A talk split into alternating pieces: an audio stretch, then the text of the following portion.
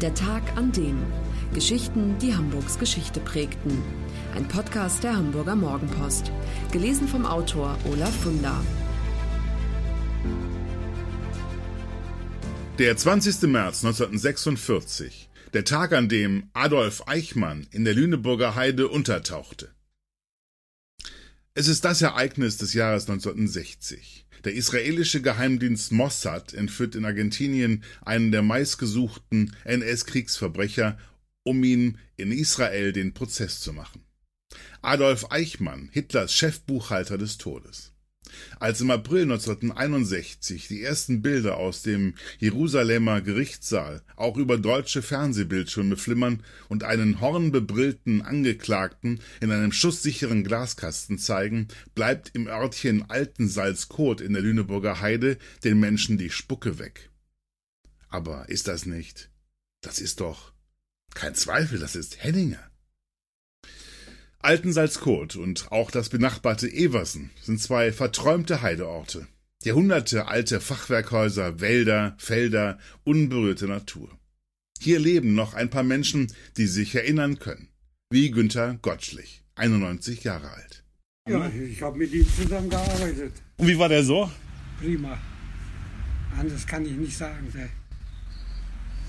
Da hat man nichts von gemerkt, dass der irgendwie was auf dem Kerbholz hat oder was. Ich habe mich gerne mit ihm unterhalten. Worüber so? Was haben Sie gequatscht? Auch, äh, über allgemein, das ist, ne, er, er, konnte gut reden und alles, ne. Ja, und ne. Politik auch? Politik oder? Nein, nicht, nein, nein, ne, Politik, auch von, nicht von den Nazis oder was, gar nichts, ne. ne. Ja. Da hat er nicht, da ist überhaupt nicht drüber gesprochen worden. Ah. Von der Arbeit da, nicht, und so weiter, ne. Ich bin gerne hierher gefahren. Mit dem Fahrrad bin ich dann von, äh, von Scheuen hierher gefahren. Auch Ilse Hörstmann, die damals zwölfjährige Tochter des einzigen Gastwirts in Altensalzkot, ist Henninger begegnet. Ich habe das damals auch erzählt, das war ein sehr netter Mann. Der hat mir imponiert, mhm. weil er sich so gut benehmen konnte. Henninger ja. hieß er. Er hieß ja nicht Eichmann. Ja, ja. und äh, ja, war immer höflich, immer, das kannte ich gar nicht von den alten Salzkotern so. und, ja, und nachher dann hat man gehört, der hat so viele Leute umgebracht. Einen eindeutigen Beweis, dass es wirklich Eichmann war, der sich unter dem Namen Henninger in Altensalzkot versteckt hielt, gibt es. Ein Schwarz-Weiß-Foto von einer Hochzeitsfeier, aufgenommen um 1947 herum. Das zeigt Eichmann mit einer Gruppe von Menschen vor dem Dorfkrug. An das Fest und daran, wie das Foto entstand, kann sich Zeitzeugin Ilse Hörstmann gut erinnern. Das weiß ich, der wollte sich nicht fotografieren lassen. Der, der, den haben sie da äh, angepackt und dahingestellt. Der wollte nicht aufs Bild. Ja, die haben, das hat die auch verwundert, dass er nicht aufs Bild wollte. Das ist wahr. Adolf Eichmann, geboren 1906 in Solingen im Bergischen Land. Er wächst in Linz in Österreich auf, besucht die gleiche Schule wie Adolf Hitler, allerdings lange nach ihm. Eichmann wird 1932 Mitglied der NSDAP und der SS, organisiert zunächst die Deportation von Juden aus Wien. Weil er damit sehr erfolgreich ist, wird er ins Reichssicherheitshauptamt nach Berlin geholt, um den Holocaust zu organisieren. Er führt persönlich Deportationen nach Auschwitz durch, inspiziert auch andere Vernichtungslager. Er ist Mitschuld an sechs Millionen Todesopfern. Als 1945 Hitler Deutschland am Boden liegt und Eichmann in US-Kriegsgefangenschaft gerät, gibt er sich als SS-Untersturmführer Otto Eckmann aus. Nachdem er gegenüber einigen Mitgefangenen seine wahre Identität preisgegeben hat, steckt ihm der ehemalige SS-Offizier Hans Freies Leben ein Empfehlungsschreiben zu, das es Eichmann ermöglichen soll, sich in Altensalzkot bei Bergen in der Lüneburger Heide zu verstecken. Denn dort betreibt Freies Lebens Bruder die Revierförsterei Kohlenbach. Inzwischen fahnden die Alliierten nach Eichmann. Ehemalige KZ-Insassen, aber auch SS-Kameraden werden befragt, ob sie was über den Verbleib Eichmanns wissen. Er weiß, es ist nur eine Frage der Zeit, bis sie ihn finden. Deshalb flieht er im Februar 1946 aus dem Gefangenenlager Oberdachstetten in Franken und gelangt mit Unterstützung alter Seilschaften zunächst nach Hamburg, wo er sich neue Papiere besorgt, die ihn als Kaufmann Otto Henninger aus Breslau ausweisen. Dann geht die Reise am 20. März 1946 weiter nach Altensalzkot, wo er die nächsten Monate in einer Holzfällerbaracke wohnt. Hier auf dem Land wird ihn niemand vermuten, hofft er. Zeitzeuge Günter Gottschlich erinnert sich. Der Eichmann ist dann gekommen im, im Sommer äh, hier 46, Anfang Ziel, na, 46, Ende 46. Wie kam der zu Fuß einfach an oder wie kam der dahin? Nein, den hat der, der, der, der Freiersleben erstmal seinen Bruder geholt aus dem Lager. Wie er das rausgeschafft hat, weiß ich nicht. Aber da war aber noch nicht der Eichmann dabei. Okay. Und kurze Zeit später, dann kam der Eichmann, plötzlich war der da. Wo der herkam, weiß ich nicht. Der kam aber auch von Nürnberg. Die beiden haben sich denn da, nicht, komm hierher in die Heide, bist du erstmal sicher.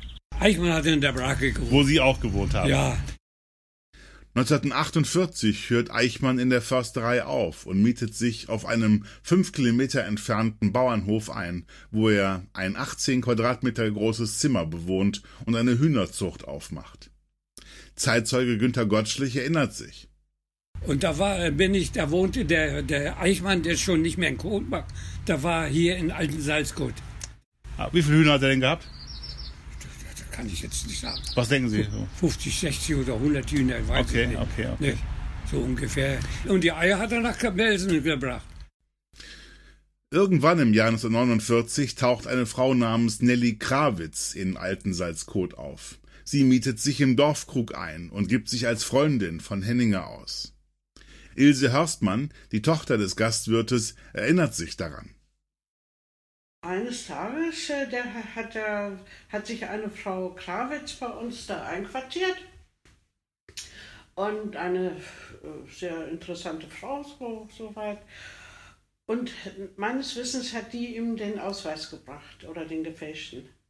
Und der Herr Eichmann, der kam abends erst so und äh, hat mit der hat so getan, als wäre es seine Freundin, war aber gar nicht. Aha. Woher wissen Sie das? Das haben Sie in Erinnerung Ich so? habe ich, äh, ich hab ja in meiner Gaststube bedient, ja, ich wusste das immer. Die hieß wie? Ich wusste wie- das mehr als meine Eltern. Aha. Und äh, was hat sie denn erzählt? Sie käme aus dem Skiurlaub, ja. Was so aufgefallen ist, der Herr Henniger fuhr abends um 10 immer nach Haus. Nach, nach äh, Lindhorst hin. Und dann war er weg. Ganz Also verschwunden. nach wenigen Tagen, oder? ja, und sie nach fuhr diesen- auch weg. Okay. Ja. Dann ist er nach Argentinien hin. Tatsächlich handelt es sich bei Nelly Krawitz nicht um Eichmanns Geliebte, sondern um die Schwester eines SS-Kameraden. Schon bei der Flucht aus dem Lager in Franken hat sie Eichmann geholfen. Und vermutlich hat Ilse Horstmann ganz recht. Der Besuch in Altensalzkot hat damit zu tun, dass Eichmann für die Flucht neue Papiere braucht. Günter Gottschlich ist überrascht, seinen Freund Henninger nicht mehr anzutreffen. Eines Tages kam ich hierher, da war kein nix, da war alles aufgelöst, war alles weg. Wo ist denn der Eichmann ja nicht der Henninger, ne? Henninger. Wo ist denn der Henninger? Weiß ich nicht. Nee. Und dann äh, ein paar Wochen später, mit einmal war Hans auch verschwunden. Und der ist da auch nach Argentinien gegangen. Da habe ich nichts mehr erfahren. Was nach Eichmanns Verschwinden aus Altensalzkot passiert, ist bekannt. Mit Hilfe der katholischen Kirche gelangt Eichmann über die österreichische Grenze nach Südtirol, hält sich eine Zeit lang in einem Franziskanerkloster in Bozen versteckt, bevor ihm der österreichische Bischof Alois Hudal zur Flucht nach Argentinien verhilft. Dort lebt Eichmann unter dem Namen Ricardo Clement etliche Jahre als Elektriker in einem LKW-Werk von Daimler-Benz, bis ihn der Mossad aufspürt und ihn nach Israel bringt. Zehn Jahre sind vergangen seit Eichmanns Verschwinden aus Altensalzkot, da schlägt die inzwischen 22-jährige Gastwirtstochter Ilse Hörstmann die Zeitung auf und sieht auf einem Foto Eichmann als Angeklagten in Israel. Dieser nette Mann war Herr Eichmann. Das konnte ich nicht glauben. Ich konnte es nicht glauben. Am 1. Juni 1962 um 0 Uhr 2 wird Adolf Eichmann alias Otto Eckmann alias Otto Henninger alias Ricardo Clement im Ayalon-Gefängnis von Ramla in Israel gehängt. Das war der Tag an dem Geschichten, die Hamburgs Geschichte prägten. Eine neue Folge lesen Sie jeden Sonnabend in Ihrer Mopo und hören wöchentlich einen neuen Podcast. Noch mehr Historisches aus Hamburg, wie zum Beispiel das Buch zu dieser Serie oder die Magazine Unser Hamburg, finden Sie auch online in unserem Mopo-Shop unter www.mopo-shop.de.